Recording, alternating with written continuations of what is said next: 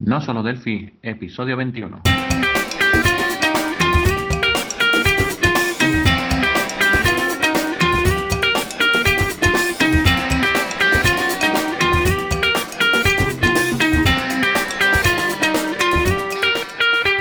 Bienvenidos a no solo el podcast, el programa donde hablamos, entre otras cosas, de Delphi. Mi nombre es Johnny Suárez, programador Delphi y MVP de embarcadero en Colombia. Y al otro lado del charco tenemos a Emilio Pérez, consultor Delphi y también MVP de embarcadero en España. Hola Emilio, ¿qué tal estás? ¿Qué tal la semana? Pues muy bien, una semana de un poco extraña porque estamos en, en Semana Santa y por, y por aquí se para, se para bastante, bastante el trabajo. Eh, por ejemplo, descansamos jueves y viernes, eh.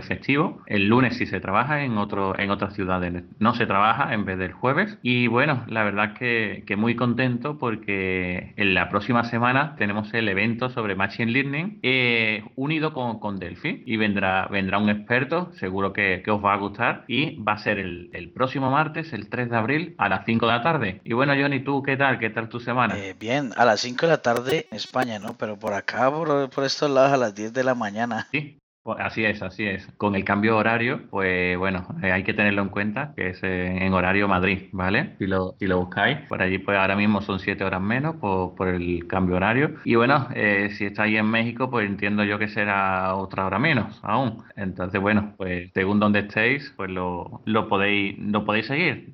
Ha puesto un- una hora que sea más o menos eh, fácil de, de que podáis, que podáis asistir. Bueno, en cuanto a mi semana, pues sigo aún con la, la voz afectada, pues ya estoy un poco, peor, pero sigo con la voz así, pues eh, como galán de telenovela, ¿no?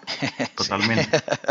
Y bueno, no, pues eh, de, en cuanto a la Semana Santa también, eh, aquí se trabajó hasta el, hasta el domingo, hasta el, ¿verdad? Hasta el miércoles y el jueves y el viernes no se hace mayor cosa, solamente pues estudiar mucho y ir a, a los que los que van pues a pasear y a ver los pasos a diferentes ciudades de, de la, del país, ¿no? Y ya. Bueno, pues seguimos con las procesiones, ¿vale? Y entonces vamos ya a la, a la sección de noticias y eventos de las semanas.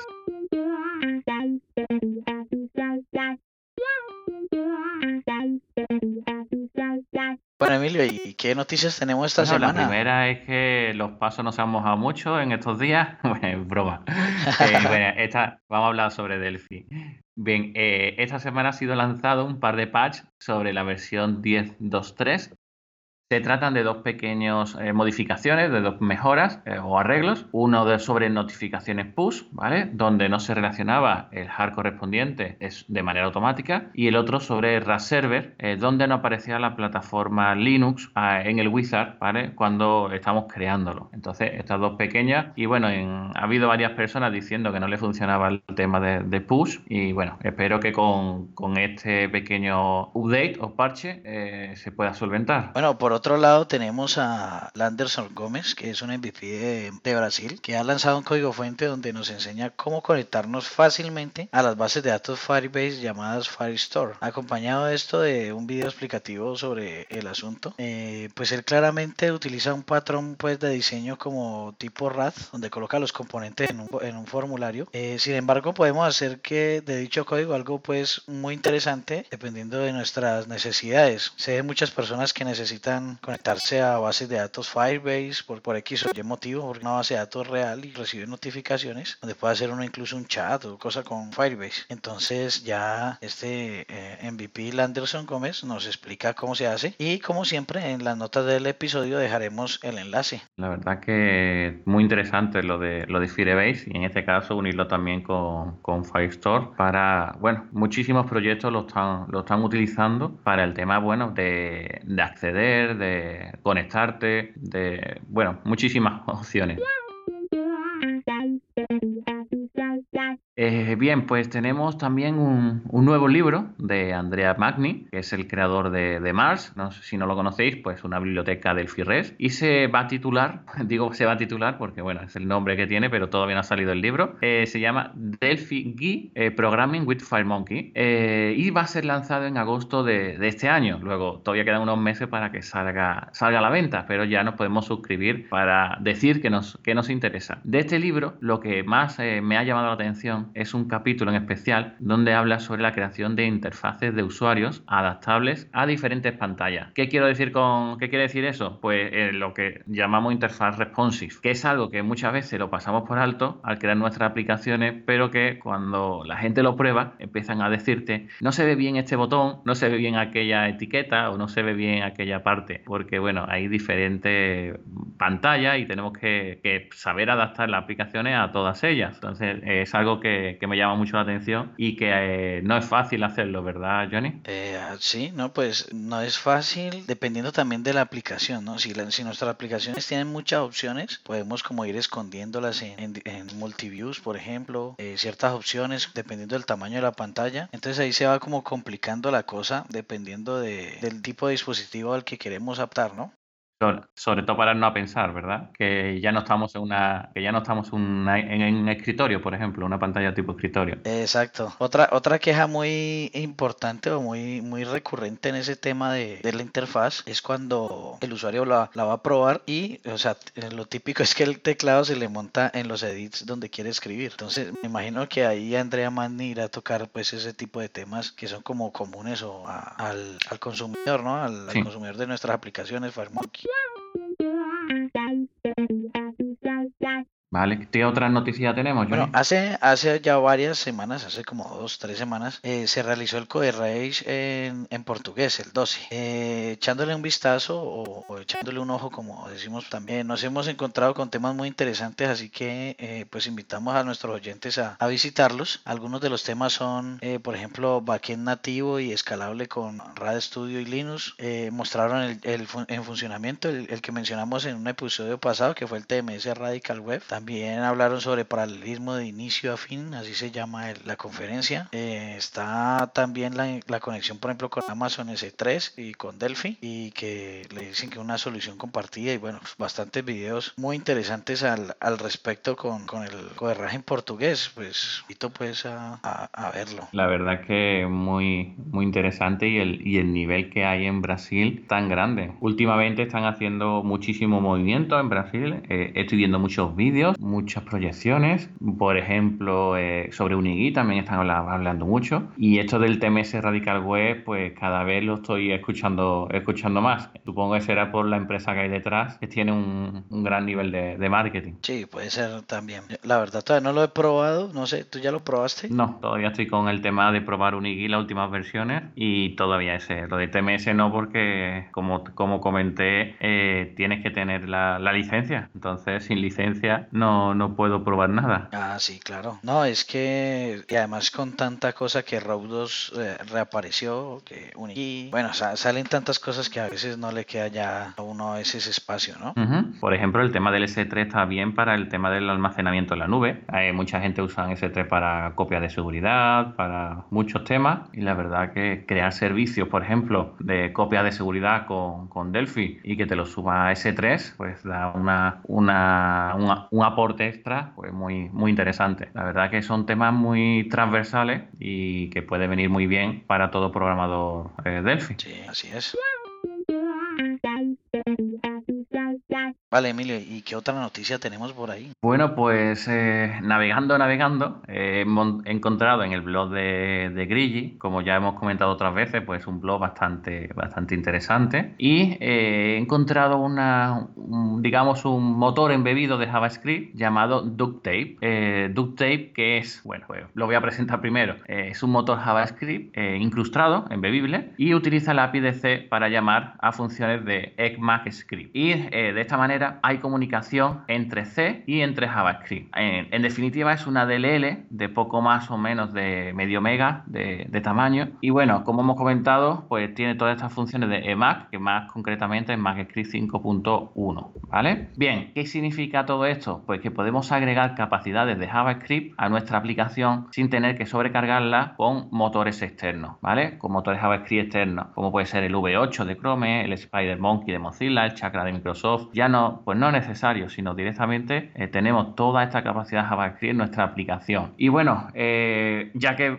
he presentado esto de DuckTape, pues Grigi en su, en su blog pues nos invita a que visitemos eh, su GitHub, donde traduce esta API de C hacia Delphi y vamos a poder trabajar en nuestros proyectos tanto para Windows como para Mac como para, como para Linux. Tenemos para, para todas estos tres, estas tres plataformas. Súper interesantísimo eso, ¿no? La verdad es que sí, porque eh, más, más bien pues para sacar todas funcionalidades sobre Node.js eh, podemos hacer muchísimas, muchísimas, muchísimas cosas. Sí, claro. No, y es que, o sea, podemos utilizar, por ejemplo, jQuery en Delphi, por ejemplo, en ese caso. Se podría, se podría hacer, pero en este caso eh, lo que queremos, lo, bueno, se puede, se puede integrar también, pero estamos hablando de, de otro paradigma. Eh, jQuery lo usamos para temas muy visuales, para mover acordeones y demás, mientras que esto es para sacarle todo el jugo al JavaScript en sí, ¿vale? No es para ver algo en la pantalla, ¿sabes? Sino para hacer una conexión a otro sitio, a un node, para extraer información, para traer un JSON, para tratarlo, para modificarlo, etcétera, etcétera, ¿vale? Que es algo un poco más allá de lo que es algo visual, ¿de acuerdo? Listo. Y bueno, pues vamos al, al tema de la semana.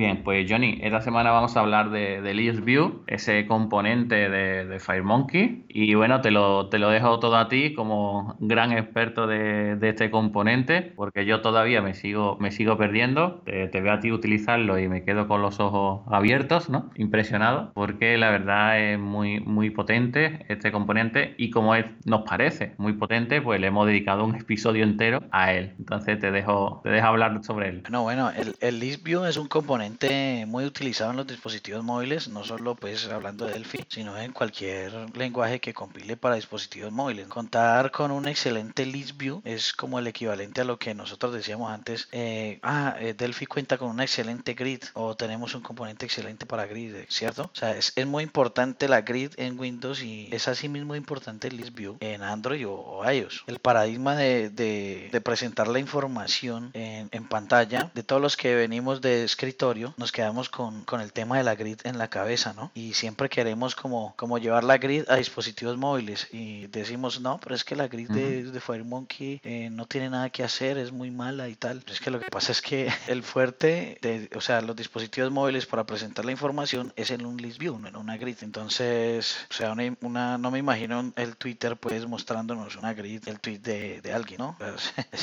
Eso sería algo muy, muy feo, ¿no? De hecho, eso es, debe ser un list view me acuerdo, Johnny, en una aplicación que yo hice para dispositivos, dispositivos no, no eran móviles, sino eran como pequeñas PDA. Bien, pues estas PDA lo que, lo que hacíamos, eh, como el LibView no existía en, en, sí, entre comillas, o era desconocido para mí, porque programamos en VCL, pues lo que hice es eh, paneles, poner un panel debajo de otro, eh, todo heredado uno con uno, las funcionalidades, y al final su funcionamiento era como el LibView donde podía seleccionarlo, donde poníamos uno encima de otro, uno debajo de otro, porque la rejilla no, no era funcional tener un, un grid. Y la verdad que me, re, me recuerda muchísimo al, el View. Sí, claro, es que los dispositivos como son más pequeños, entonces uno tiene que organizarlos de forma eh, vertical, no de forma horizontal como estábamos acostumbrados. Entonces por eso necesita uno y aprovechar el scroll, ¿no? Que es infinito y darle. Sí. Las herramientas pues que, que programen para dispositivos móviles deben tener ese, ese componente de forma imprescindible, ¿no? Además debe ser de fácil uso y debe ser muy potente al mismo tiempo porque en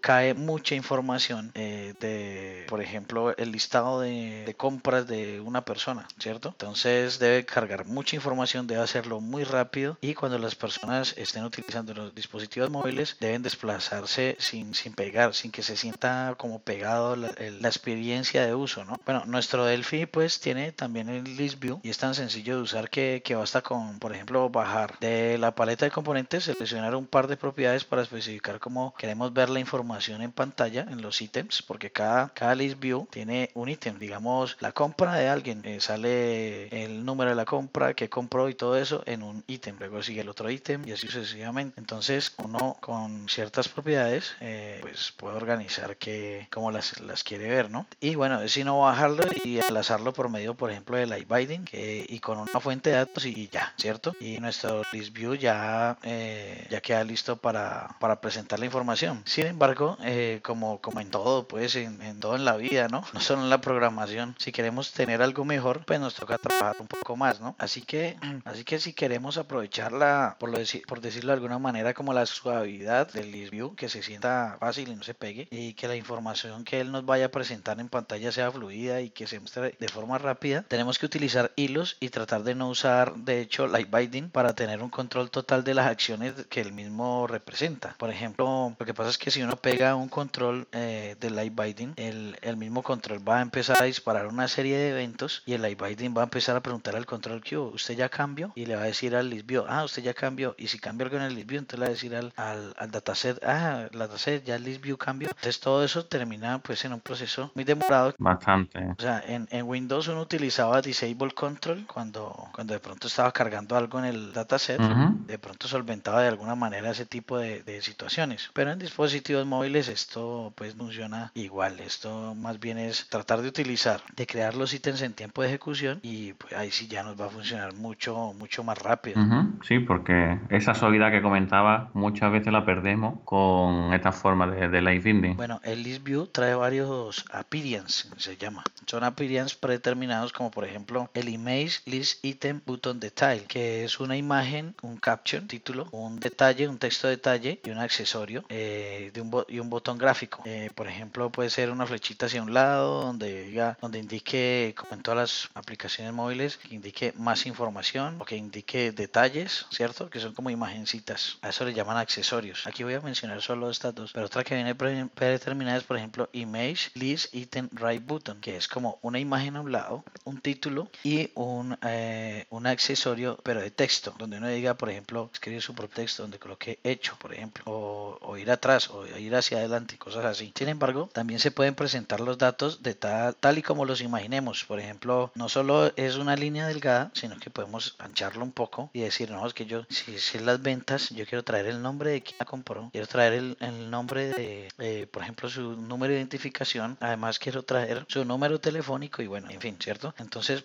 al final es la forma de mostrarlo, ¿no? Eh, y eso sería como con, con, la forma de dinámica o a por ítem, o esa apariencia tenemos que hacerla a mano, ¿cómo, cómo sería, Johnny? Pues a partir de la versión XE de Seattle, creo que fue, en la propiedad Item Appearance debemos seleccionar Dynamic Appearance y en el, en el List View debemos dar clic contrario y decirle que vamos a hacer lo que es el Design Mode para poder eh, agrandarlo, colocarle los, los labels que queramos o los, textos y más adelante podemos enlazarlos con Light Binding o incluso trabajarlos eh, nosotros mismos podemos darle la, la información que queremos que sea por medio del evento on update objects y le decimos qué objeto queremos modificar con una con un método que se llama find objects. Pero pues eh, ya sería pues como entrar como mucho en, en, detalle pero pero por ahí es que es la cosa. O sea que realmente lo, lo, más, lo más interesante es que se haga de, de esa manera. Es decir el, en vez de con live binding intentar en estos casos ir un poco un poco de él para que sea un poquito más eh, rápido si tenéis pocos pocos ítems pues os va a ser más cómodo hacerlo con, con live binding pero en cuanto tengáis uno, unos cuantos, la experiencia de usuario va a mejorar muchísimo si empezáis a, a ponerlo de esa manera, ¿de acuerdo? Entonces, lo interesante sería, sería eso. ¿De acuerdo? Eh, intentar hacerlo de manera manual y ir sobre esa, sobre esa línea. Ajá. A mí lo que me gusta hacer es como un, un método genérico para, para, pasarle el objeto que quiero dibujar y al objeto colocarle a estos eh, edits que uno hace con el Dynamic Appearance, colocarle como el mismo nombre de las propiedades de los objetos para que él como que lo mapee y simplemente lo escriba ahí para no tener que ir, digamos, forma por forma. Muy interesante esto de, del list view, me parece, me parece algo muy muy, muy importante, sobre todo el cambiar el paradigma de que estamos en un sistema un poquito con las pantallas un poquito más eh, pequeñas. No, no quiere decir que tenga menos eh, densidad de, de píxeles, etcétera, porque ya sabemos que los móviles hoy en día pues son más potentes que muchos sobremesas o muchos portátiles, pero cambia un poco el paradigma, esa interfaz de usuario, esa, esa UX, experiencia de usuario, etcétera, ¿vale? Y bueno, pues nos, eh, nos despedimos de nuestro nuestro vigésimo primer podcast. Esperamos que os haya gustado y os esperamos el próximo martes en nuestra sección de alguna pregunta donde vamos a hablar sobre Machine Learning y eh, Delphi. Y bueno, ya sabéis, eh, poned valoraciones 5 estrellas en iTunes, recomendaciones en ebooks y YouTube que hacen que este podcast pueda llegar a más gente y que cada día seamos más. Bueno, y muchas gracias por escucharnos y hasta la semana que viene. Chao.